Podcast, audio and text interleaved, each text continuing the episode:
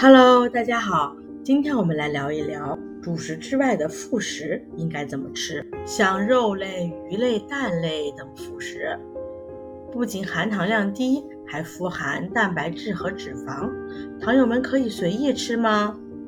当然不能，因为蛋白质和脂肪虽然含糖量低，但同样为机体提供热量。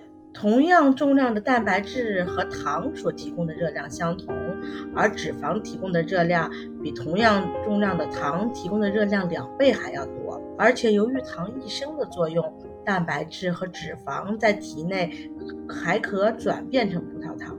这种情况在糖友的体内尤为活跃。因此，对于副食而言，糖友们也同样要注意量的控制，一天的总热量。要控制好，您明白了吗？